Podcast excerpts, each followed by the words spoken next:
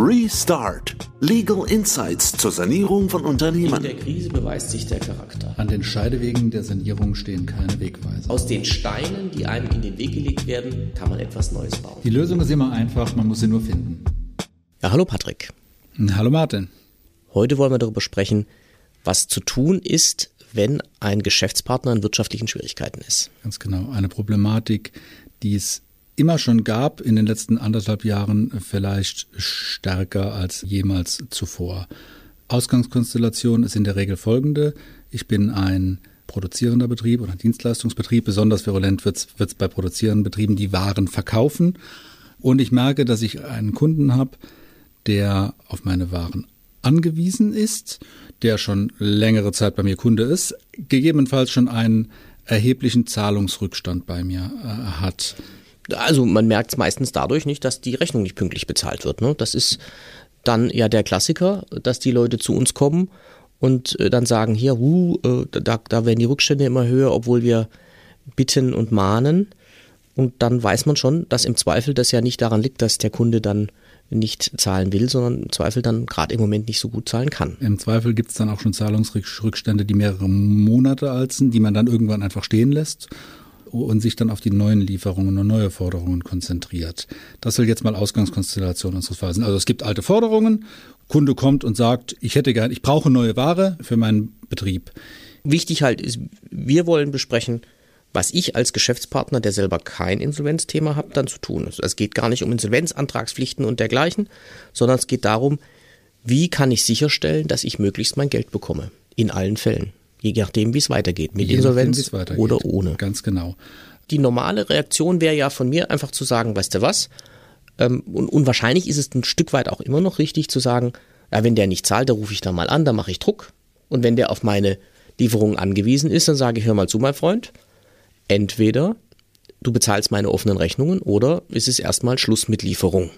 Genau. So, das wären äh, letztlich die Forderungen, die sich der Insolvenzverwalter nachher wieder zu, zu, zurückholt im Rahmen der Insolvenzanfechtung. Und da wird es dann auch gar nicht darauf ankommen, ob ich eine Leistung erbracht habe, ob die Leistung mangelfrei war, sondern alleine die, die Tatsache, dass eine alte Forderung beglichen wurde, obwohl ich erkennen konnte, erkennen musste, dass es dem Kunden schlecht geht, dass sich der Kunde in der wirtschaftlichen Krise befindet. Das heißt, das, was ich intuitiv machen würde, zu sagen, Druck machen, dass meine alten Rechnungen bezahlt werden, bevor Neues geliefert wird, ist gar nicht richtig? Naja, äh, hinsichtlich der alten Rechnungen werde ich wahrscheinlich wenig Spielraum haben. Hinsichtlich alter Rechnungen habe ich ein Anfechtungsrisiko. Ich muss äh, schauen, und das ist ja die Konstellation, um die es dann in der Regel geht, dass zumindest die neuen Lieferungen, die ich erbringe, dass die, dass die Gegenleistung dafür, die Zahlungen dafür insolvenzsicher und anfechtungssicher an mich geleistet werden. Also Grundsätzlich ist es natürlich erstmal gut, wenn Geld auf dem Konto ist. Das geht, glaube ich, auch hier. Ne? Das heißt, grundsätzlich ist es schon richtig, sich natürlich darum zu kümmern mit dem eigenen Förderungsmanagement, dass möglichst wenig Rückstand äh, sich aufbaut. Das ist klar. Und es ist auch erstmal besser, dass mal Geld auf dem Konto ist, was man dann gegebenenfalls zurückzahlen muss, als dass man gar nichts hat. Aber es geht eben darum, wie kann ich sicherstellen, dass das Geld, was an mich bezahlt wird, nicht vielleicht nachher in der Insolvenz zurückgezahlt werden kann. Genau. Und klar ist es grundsätzlich gut, wenn erstmal Geld auf dem Konto ist. Nur ich muss darauf schauen, dass zunächst mal meine jüngeren Rechnungen bezahlt werden. Dass nicht vorrangig die alten Rechnungen bezahlt werden, sondern meine ganz jungen Rechnungen. In der Regel diejenigen, für die ich innerhalb der letzten 30 Tage eine Leistung erbracht habe. Ja, das ist vor allem in solchen Situationen dann das Problem, wenn ich selber einen Hebel habe. Nicht? Wenn ich ein Produkt liefere, ohne dass das da gar nicht weitergeht und ich äh, setze meinen Kunden unter Druck und sage, hör mal zu, Freund, ich liefere überhaupt nichts mehr ab morgen, wenn du nicht alles zahlst. Und wenn ich halt in der Woche der Einzige dann bin, der Geld bekommt und die Woche drauf geht er in die Insolvenz, dann wird der Insolvenzverwalter zu Recht sagen, damit bin ich ja im Vergleich zu den anderen Gläubigern des Unternehmens, die nichts bekommen haben, begünstigt worden und das widerspricht dem Grundsatz der gleichmäßigen Gläubigerbefriedigung, die dann in der Krise auch schon gilt. Das ist ja das Grundproblem. Völlig richtig, Martin. Das Problem ist hier die Insolvenzanfechtung. Insolvenzanfechtung bedeutet in dem Fall, der Insolvenzverwalter wird versuchen, gläubiger benachteiligende Rechtsgeschäfte äh, rückgängig zu machen. Was sind da die erhöhten Risikofaktoren? Insbesondere dann, wenn ich Geld bekomme kurz vor der Eröffnung des Insolvenzverfahrens, wenn ich von der wirtschaftlichen Krise eines Geschäftspartners weiß oder wenn die tatsächlichen Leistungsbeziehungen abweichen von dem, was eigentlich vertraglich vereinbart ist. Da wird Geld vor der Fälligkeit schon gezahlt, auf Wegen gezahlt, die so nicht vereinbart waren. Dann habe ich ein hohes Risiko, dass der Insolvenzverwalter kommt und anfischt. Genau, deswegen ist das auch wichtig, denn das, was man vielleicht intuitiv dann machen würde als Lieferant, nämlich richtig Druck machen, alles rein cashen, das ist dann gar nicht unbedingt richtig. Denn das Entscheidende ist in dem Moment erstmal nicht unbedingt, dass man die Altforderungen dann alle bezahlt bekommt. Das muss man natürlich langfristig auch anstreben. Aber erstmal, dass man Geld bekommt für die neuen Lieferungen, für die aktuellen Lieferungen, die jetzt kommen. Da gibt es ja einen Trick. Ganz genau.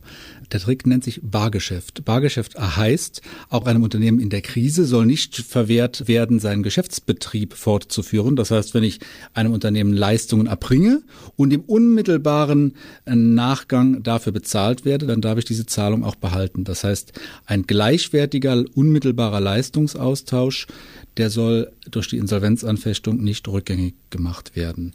Jetzt muss ich im Krisenfall, wenn ich merke, ich habe einen Kunden, der sich in der Krise befindet, also schauen, dass wir solch einen unmittelbaren Leistungsaustausch hinbekommen. Das ist richtig. Diese Unmittelbarkeit, die nimmt man an, wenn das Ganze innerhalb von 30 Tagen abgewickelt wird, so grob. Das heißt, ich muss schauen, dass dann ähm, geliefert wird und unmittelbar danach eben auch gezahlt wird. Und da kommen jetzt in so einer Konstellation, wenn ich Altforderungen habe, nämlich äh, die Anforderungen auf mich zu und auch auf den, auf meinen Geschäftspartner, denn normalerweise würde man ja zahlen auf die ältesten Forderungen zuerst und dann hätte man diese Gegenseitigkeit ja gar nicht mehr. Und so steht es auch im Gesetz ja drin, dass wenn eine Zahlung eingeht, wird die erstmal auf die älteste Forderung angerechnet.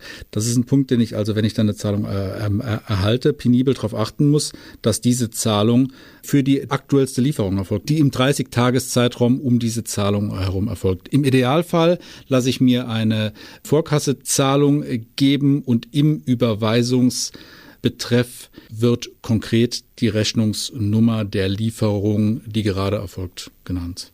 Ja, das heißt also, ich muss mich ganz anders verhalten als normal, weil normal möchte ich ja immer, dass meine alten Forderungen als erste gezahlt werden, damit die nicht verjähren. Und jetzt muss, müssen plötzlich umgestellt werden in der Krise. Dann, wenn ich witzigerweise erstaunlich viel Altforderungen habe, dann lasse ich die plötzlich äh, erstmal in Ruhe und sage, ich kümmere mich um die neuen, äh, die neuen Forderungen ist auch eine, eine Sache, ist vielleicht ganz interessant für den einen oder anderen, der auch in der Dienstleistungsbranche ist. So arbeiten wir Anwälte dann auch. Was macht man, wenn wir in der Krise beraten? Stand der Technik ist da. Es gibt eine Vorschussrechnung. Das gilt dann auch für andere, für Sanierungsberater und Leute in dem Bereich. Lassen uns da was bezahlen. Und das wird dann innerhalb von 30 Tagen verbraucht. Und dann haben wir eben auch das Bargeschäft und äh, sind damit äh, sicher, dass es nachher uns unser Honorar nicht abge genommen wird. Und das gilt für Anwälte, aber nicht genauso für alle anderen beratenden Berufe, genau. die Dienstleistungen erbringen.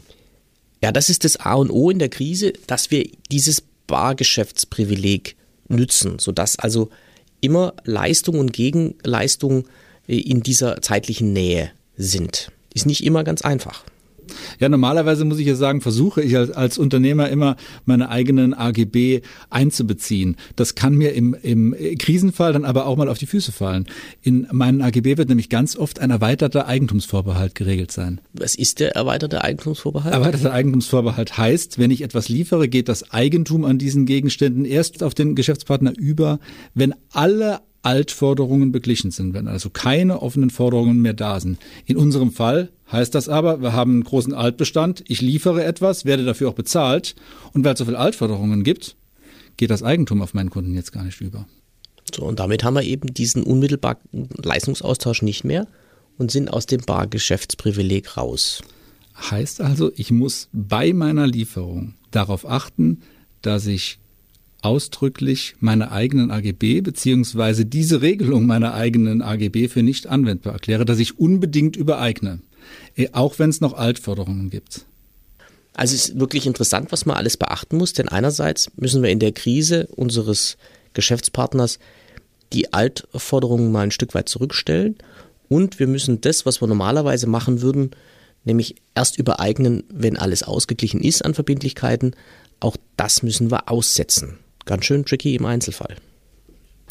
Also das Ganze gilt ja, Patrick, immer dann, wenn ich Kenntnis habe von den wirtschaftlichen Schwierigkeiten meines Vertragspartners. Wann habe ich die eigentlich oder wie bekomme ich die und wie kann ich mich da geschickt verhalten? Ich meine, ich, ich habe keinen Einblick in die Buchhaltung meines, äh, meines Kunden, meines Geschäftspartners. Aber die Rechtsprechung arbeitet da mit Indizien, insbesondere Indizien, die auf eine Zahlungseinstellung hindeuten. Hört sich abstrakt an. In der Praxis sind es dann in verschiedensten Konstellationen die gleichen Punkte. Einmal, ich habe eine allgemein schleppende Zahlungsweise. Das heißt, ich bin eigentlich immer hinten dran, dass ich keine Sconti ziehe, geschenkt. Das heißt, mein Geschäftspartner ist mit den Zahlungen hinten dran. Ein noch stärkeres Indiz wird es dann, wenn ich mit meinem Geschäftspartner, wenn mein Geschäftspartner schon um Stundung gebeten hat, ich gegebenenfalls schon eine Stundungsabrede habe, aber selbst diese Stundungsabrede wird nicht eingehalten. Das ist wichtig, jetzt auch wenn wir mal die Perspektive ändern, was ja mitunter dann die Unternehmen machen, die in wirtschaftlichen Schwierigkeiten sind, dass sie so Brandbriefe verschicken an alle Geschäftspartner und sagen, wir können im Moment nicht bezahlen und bitten allen um Aufschub. Das ist natürlich dann aus Sicht eines Geschäftspartners, der so einen Brief bekommt, dann gar nicht so hilfreich. Ne? Das ist gar nicht so hilfreich. Eigentlich muss ich äh, ab dem Zeitpunkt, ab dem so ein Brief in der Welt ist, damit rechnen, dass die Zahlungen, die ich jetzt bekomme, anfechtbar sein könnten und ich mir in jedem Fall anschauen muss, was zahle ich denn jetzt und unter welchen Bedingungen kann ich denn jetzt noch etwas liefern und Zahlungen erhalten. Also wichtig ist vielleicht, dass man noch mitnimmt, auch wenn man selber in die Krise kommt, Brandbrief muss man vorsichtig sein, weil das löst genau die ganze Kaskade von Themen aus, die wir gerade besprochen haben, bei meinen Vertragspartnern. Die müssen dann plötzlich sich über Insolvenzanfechtung Gedanken machen und möglicherweise erreiche ich dann mit so einem Brandbrief wirtschaftlich genau das Gegenteil von dem, was ich wollte, nämlich dass die alle zum Anwalt rennen und furchtbar aufpassen äh, und dann eher auf einer pünktlichen Zahlung bestehen für die neue Ware, als sie das vielleicht sonst gemacht hätten. Ja, äh, ein interessantes Feld und was ich äh, erstaunlich finde, wie sehr man abweichen muss von dem, wie man sich normal verhält im Geschäftsverkehr mit so jemand. Aber in der Krise ist vieles anders. Ja, und äh, teilweise muss man kontraintuitiv vorgehen. Ja. Vielen Dank, Patrick. Danke, Martin.